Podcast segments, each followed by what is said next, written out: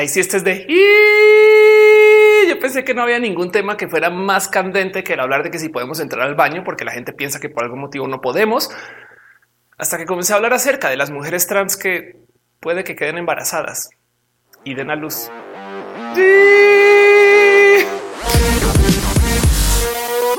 A veces me gustaría pensar que los y las doctoras que trabajan en esto de la ciencia, del avanzar la medicina, tienen tan de doctor malévolo en su cabeza porque se les ocurren ideas raras.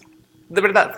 Hey, hay una persona por ahí que eh, tiene trozos de corazón de cerdo, de marrano implantados y al parecer vive. Porque alguien algún día dijo, te apuesto a que si le implantamos esos trozos de marrano, esta persona vive y la logró o mi caso favorito acerca de esto de las locuras que una lee en la ciencia de la medicina es esta persona que tuvo un problema con su falo y literal se le cayó por una infección y entonces para preservarlo vivo se lo ataron al brazo. Esto pasó y lo tuvo ahí meses, creo, antes de que se lo pudieran volver a implantar. La ciencia para esto existe. Pero hoy quiero hablar acerca de un tema que eh, puede que lo hayan escuchado o puede que se estén enterando aquí. Pero a eso del 2014, pasándose el 2016, sucedió algo con la medicina de la ciencia, donde alguien dijo, hey, te apuesto a que puedo tomar este útero de una persona e implantárselo a otra y que además ese útero implantado va a poder gestar. Les digo, son como doctores malvados que se les ocurren ideas raras y que funcionan. Además, si no, no estaríamos aquí. O sea, creo que hay mucha gente hoy en día que vive gracias a estas personas que se les ocurren raras ideas. Que viva la ciencia. El tema y lo interesante para la historia de hoy es que, pues primero que todo, hay que tomar en cuenta que esta cirugía ya se volvió bastantes veces más estándar. Hay muchas personas que han pasado por este procedimiento y de hecho ya documentados casos públicos que los cuales quizás podríamos, si nos sentamos con calma y paciencia, buscar hasta sus nombres, podríamos topar con unos por lo menos 20 a 25 bebés que ya viven debido a este tipo de cirugías bebés que nacieron de un útero que fue trasplantado. Y no más voy a dejar sobre la mesa el de quién pensarían ustedes que es el bebé si vino de un útero de otra persona, pero pasó por un trasplante. La respuesta es de la mamá que le dio a luz o el papá que le dio a luz también. Vivimos en un mundo donde hay gente trans.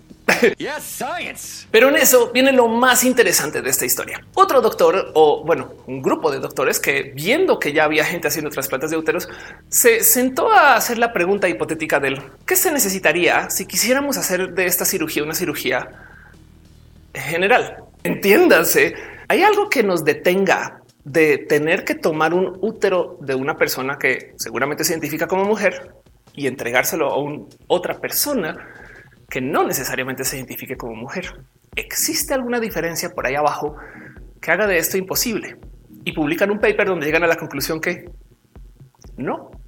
Y ya sé, aquí nomás ya perdí a un chingo de gente. O sea, Ofelia, a ver, me estás diciendo que los hombres biológicos como tú que no lo soy, que esas personas de los hombres biológicos como tú acaso manejan el nivel de y siempre salen con estos datos súper finos, el riego interno para por sí. Es más, en un caso en particular, hablando en redes con alguien acerca del tema, me decía, pero es que usted no tiene la cadera para poder dar a luz. Y en ese caso, nomás déjenme comunicarles que hay una cirugía o un procedimiento de cirugía que se llama cesárea, donde si de puro chance, en el peor de los casos, tú no pudieras dar a luz por un canal o no dispongas de una vulva, vagina o camino para poder dar a luz por ahí, porque igual y todavía portas un falo, todavía puedes dar a luz. Este es el mundo en el que vivimos. En fin, esto es todo un tema, porque tenemos millones de preguntas que responder acerca de él. ¿Qué significa que vivamos en un planeta donde hay trasplantes uterinos? Y yo sé que muchas personas van a también tener la duda del, a ver, Ofelia, le están quitando úteros a mujeres para dárselas a mujeres trans. Qué malvadas que son. Nomás déjenme decirles que las personas que entregan estos úteros donan sus úteros y suele ser que se retiran de mujeres que ya no viven. Entonces, nomás lo dejo ahí hablado. En el peor de los casos, si no me la creen, también piensen ustedes en este escenario. Hay muchos hombres trans que no quieren tener útero. Hola. Aquí. Así que entonces dado que vivimos en este hermoso mundo que al parecer tiene y dota de la ciencia para que las mujeres trans nos podamos embarazar, si esta cirugía es algo que se viene haciendo desde el 2015 más o menos y ya estamos en el año 2022, ¿por qué no ha pasado, Ophelia? ¿Ah? Dímelo, transo, explícame. Mm, no es tan fácil, ¿no? Pues y he aquí Ofelia para explicar el por qué no. O sí, es una buena pregunta. Si lo piensan, si tenemos la ciencia hace tanto tiempo, ¿por qué no hemos escuchado más acerca de gente trans embarazada? Permítame responder. Por güeyes, porque sí, sí hemos escuchado mucho acerca de gente trans embarazada. Por si no lo sabían, ya vivimos en un mundo donde muchos hombres se están embarazando. En este caso estamos hablando acerca de hombres trans, quienes ya portan un útero y quienes en muchos casos optan por simplemente manejar sus hormonas de tal modo que, pues, que se puedan embarazar. Hay un sinfín de estos casos en el Internet.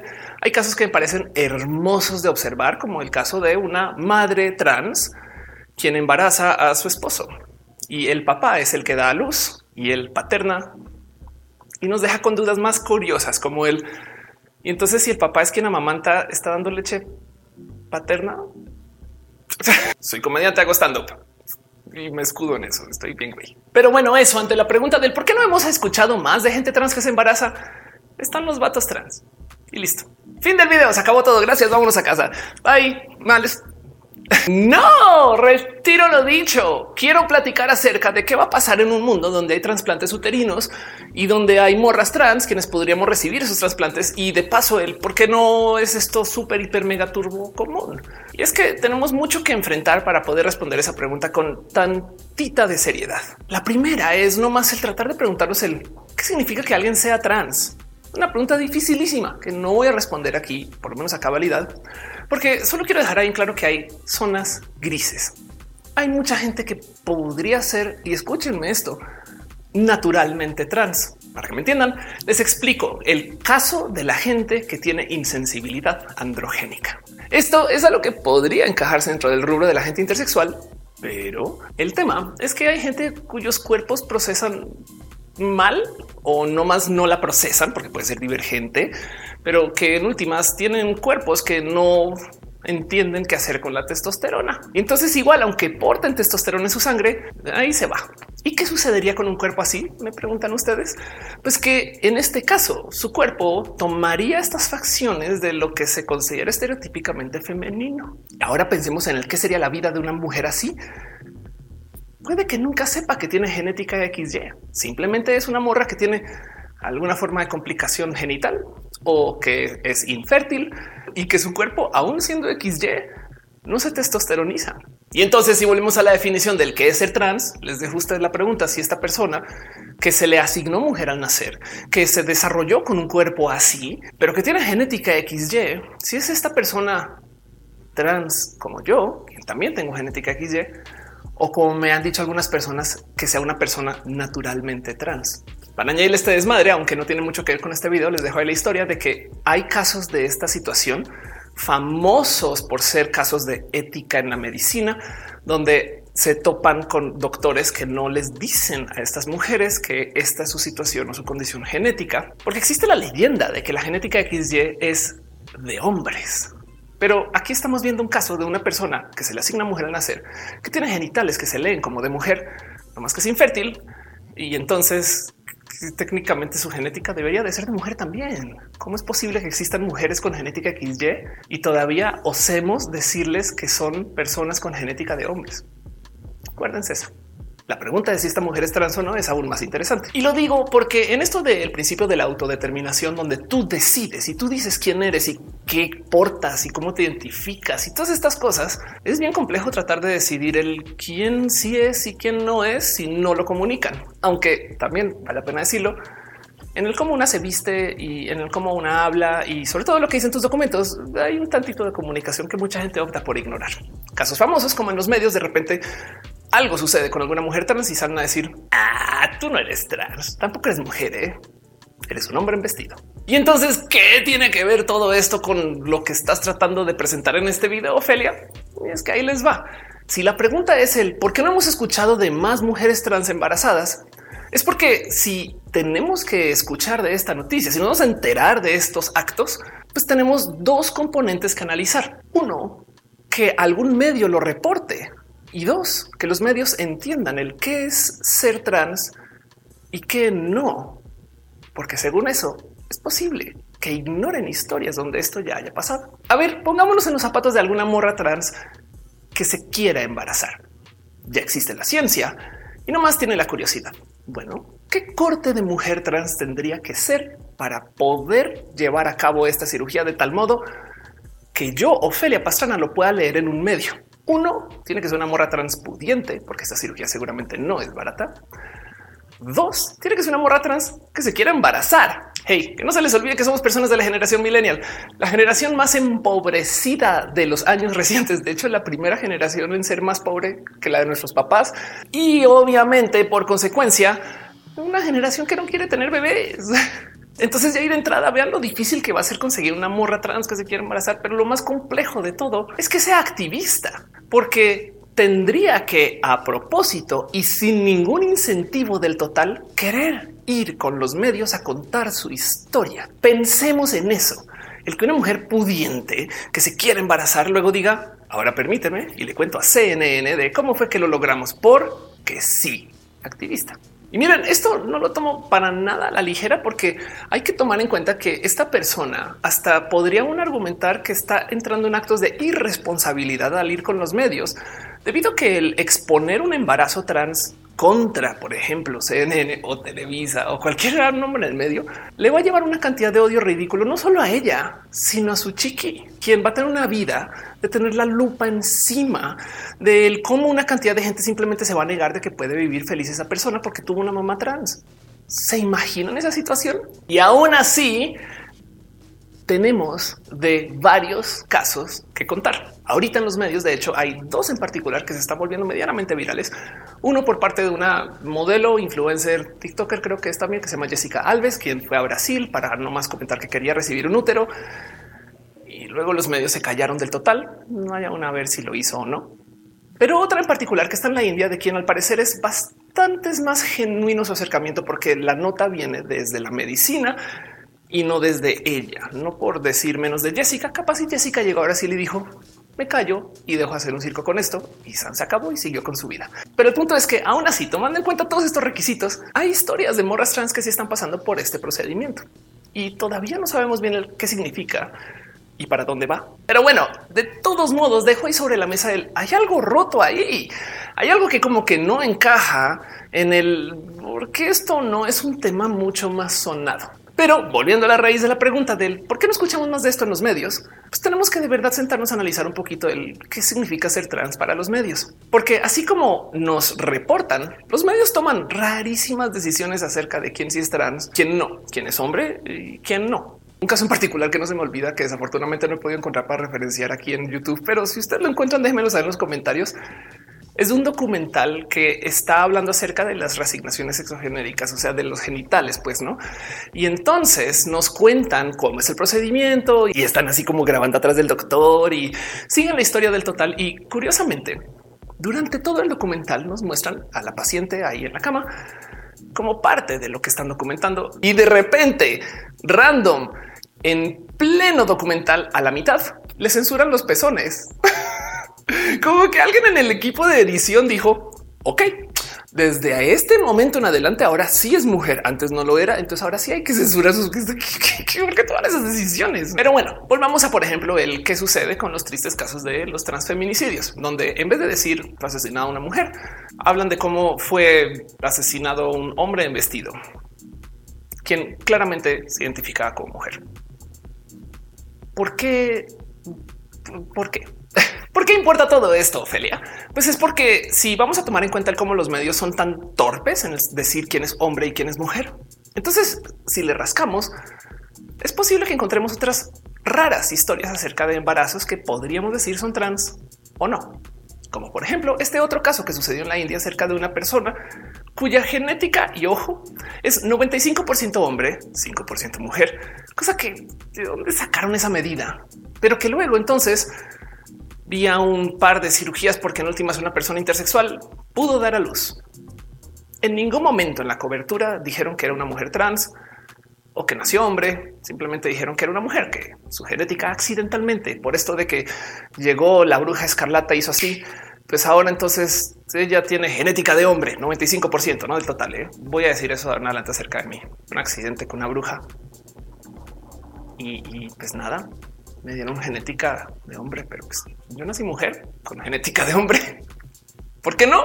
De nuevo, no más por aclararlo, no existe tal cosa como una genética de hombre, tanto como la testosterona no es la hormona masculina, sino simplemente que se le asigna a que como esto lo vemos en hombres, a veces más frecuentemente que en mujeres. Entonces alguien dijo, pues claro, van de la mano, es obligatorio. Es de no, uno no comprueba el otro, no, o sea, causalidad no implica correlación. Y también hay que dejar en dicho que igual esta morra intersexual nunca se identificó trans. Eso también es muy posible. Pero el punto es que si tenemos notas como mujer, 95% hombre dio a luz, eh, bien que pudimos haber también tenido la nota de hombre de a luz, saben? No sé, como que hay algo hay que hablar acerca de la ciencia que tenemos disponible para estas cosas, donde y capaz hay mucha gente andando por ahí por la calle que son 95% hombres según esta medida de este medio, saben? Y que a lo mejor también se embarazaron con ayuda en in vitro, no sé, cosas así. ya pudo haber pasado millones de veces. Ok, no le, no le rasco más a ese ejemplo porque eh, tenemos muchas aristas que controlar y la verdad es que en últimas capas sí, es una persona que nunca se identificó trans. Pero entonces hablemos acerca de la cobertura que se le dio al caso de esta otra morra en el 2020, quien sí dio a luz y quien sí se identificaba con una mujer transgénero y que en la cobertura de los medios nunca se mencionó como con ese peso discriminatorio el que fuera trans. La historia va así. Es una persona que es intersexual, que nace y se le observan genitales estereotípicamente masculinos, según. Pero esta persona también tiene unas formaciones que podrían ser uterinas. Y como sea crece, se le asigna hombre al nacer, nunca se identifica como hombre, transiciona y cuando llega a la mayoría de edad se da cuenta que se puede embarazar. Y eso sucede. Entonces ahora tenemos el caso de una mujer trans que se embarazó. ¿Cuántos casos así no habrá? Flashazo, gente en los comentarios diciendo Ofelia, obviamente eso no se puede discutir así porque estos son casos extremos, minorías, o sea, con menos del 2%. Para lo cual les vuelvo a dejar el amable recordatorio que México representa el 1.6% de la población mundial y todavía se nos toma en cuenta como si fuéramos un país con mucha gente, con muchas vidas y con muchas experiencias. Es decir, que alguien que representa el 2% de los casos de algo ya no cuenta. Vean por dónde va su argumento. Y como sea, digamos que si se las compro, ok, es un caso limítrofe, no es el caso general. Es prueba fehaciente de que hay gente XY que se está embarazando. A ver, o de que gente trans que está dando a luz. No, no sé, hay algo ahí. Tenemos un problema con los medios, la gente, la educación. Las cosas que vienen del libro de la biología avanzada, no? Porque hay gente que me dice esto es biología básica. Sí, pero es que estamos en el libro de avanzada ya, no? O sea, la básica guarda las primero y primaria. Eso es lo que estás viendo tú. El caso y el por qué estás haciendo este video es porque quiero dejar en claro que bajo la pregunta del ¿Se pueden embarazar las personas trans? La respuesta es sí. Y no solo los vatos trans y no solo la gente no binaria, sino que también tenemos estas prácticas y cirugías y tenemos estas técnicas y casos límites, si quieren verlos como límite, o también tenemos situaciones y momentos e historias de gente potencialmente trans o gente que no encaja dentro del estereotipo hegemónico que sí se está embarazando. El por qué no estamos escuchando estas historias es porque los medios son súper torpes y a duras penas pueden entender que una persona es trans o no, pues menos lo van a reportar sin problemas. Saben cómo se van a hacer bolas. Hombre que nació hombre, que decidió transicionar después. Resulta que puede embarazar a una persona. Ches medios. ¿Podemos embarazarnos las personas trans? La respuesta es sí. Y cada vez vamos a ver más de esto. Prepárense. Pero hey, les voy a decir algo. También podemos adoptar.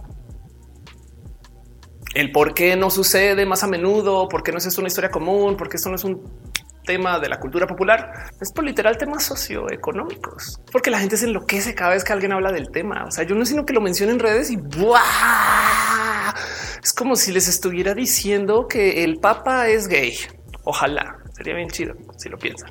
El tema y la cajita de Pandora que quiero abrir con este video, nomás para dejarlo ahí sobre la mesa, es el hecho de que tenemos la ciencia para que cualquier persona se pueda embarazar con esto del trasplante uterino. Mucha gente dirá entonces, pues no habrá algo que haga falta. Y la verdad es que realmente no. Es más, si nos queremos poner muy ciencia ficción, ya hay gente que está trabajando en hacer úteros externos, los cuales entonces van a llevar a todo tipo de raras preguntas del ¿Cómo deberíamos de crecer un ser humano si no tenemos los límites del tamaño de la panza? Si podemos crecer un ser humano en un espacio libre y abierto, podrían hacer del tamaño que fuera. ¿Qué significa esto para la humanidad? Ahí les dejo la duda. Pero del otro lado, hay gente que está trabajando, por ejemplo, en kits hormonales para hombres cis, para que, por ejemplo, puedan amamantar. Y entonces consideren esta situación. Si de puro chance hay una madre que está trabajando y no puede estar amamantando a su bebé porque está en la oficina, lo que sea, el padre se puede quedar en casa y con un kit hormonal amamantar. Vuelve la pregunta de la leche paterna. Video desmonetizado en 3, 2. Pero no solo es esto, es que hay que considerar que ser mujer es algo con lo que te identificas y te dan un estatus legal y ya. Entonces, bien que podría una considerar que una persona como quizás imagínense yo recibo un útero y entonces luego doy a luz y luego transiciono otra vez y cambio mis documentos de soy papá. Yo no sé, saben como que hay tantas situaciones que existen, dan o se pueden dar que dejan muchas dudas. O bien que podría una decir que si lo que se requiere para que un hombre dé a luz con un trasplante uterino es que tome ciertas hormonas, pues igual y alguien lo va a querer hacer. Piensen ustedes en, no sé, una pareja homoparental y uno de los vatos decide que quiere portar el bebé sin ser un hombre trans. La ciencia existe. ¿Qué viene para el futuro?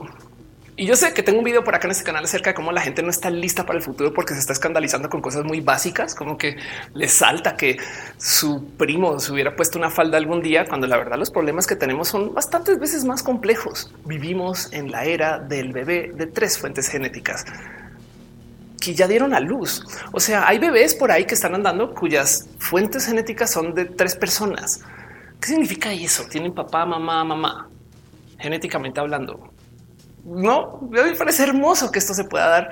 Y encima de eso habla mucho de cómo hemos avanzado en esto del desarrollo del in vitro y lo que significa para el futuro de la humanidad. Pero si encima de eso ahora tenemos el que cualquier persona va a poder gestar, miren, si no es mañana, es en 10 años, si no es en 10 años, es en 20.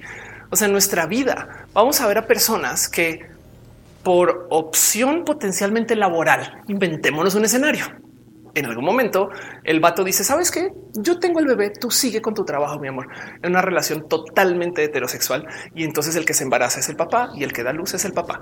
La ciencia ahí está. Y hey, si la banda se va a seguir escandalizando con que alguien se puso una falda, yo no sé cómo van a hacer para solucionar esta, pero vayan echándole cabeza, porque qué va a ser del mundo cuando dentro de poco, en estos 10 o 20 años, 20 años es un chingo, ¿eh? en estos 10 comienzan a aparecer cada vez más hombres que se están embarazando.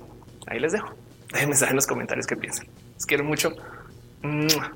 Y no, no me quiero embarazar. Solo quería hablar del tema porque causa shock y está chido. O sea, es un poco de ciencia de doctores malvados que quieren romper el.